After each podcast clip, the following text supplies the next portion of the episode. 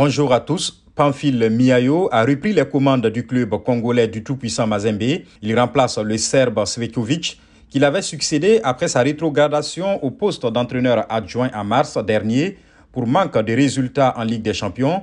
La direction du tout-puissant Mazembe annonce que le contrat du coach Dragan Svekovic, arrivant à échéance ce 31 décembre 2020, ne sera pas prolongé. Conformément au processus de décision du club, le comité sportif réuni a décidé la nomination de Pamphile Miayo Kazembe, de retour d'un stage de formation à Liège au poste d'entraîneur principal. Il sera secondé par Isaac Kassongo comme entraîneur adjoint, lit-on sur le site web du tout-puissant Mazembe.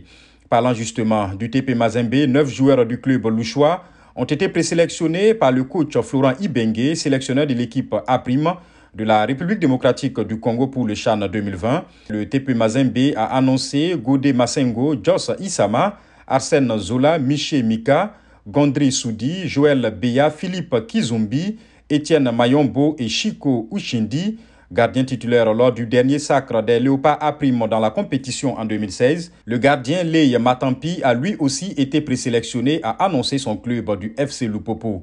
Au Chan, la RD Congo affrontera le Congo le Niger et la Libye dans le groupe B. Pour préparer justement la compétition, le pays hôte, le Cameroun, l'Ouganda, le Niger et la Zambie vont disputer un mini-tournoi au stade Amadou Aïdjo. Le Cameroun joue l'Ouganda demain.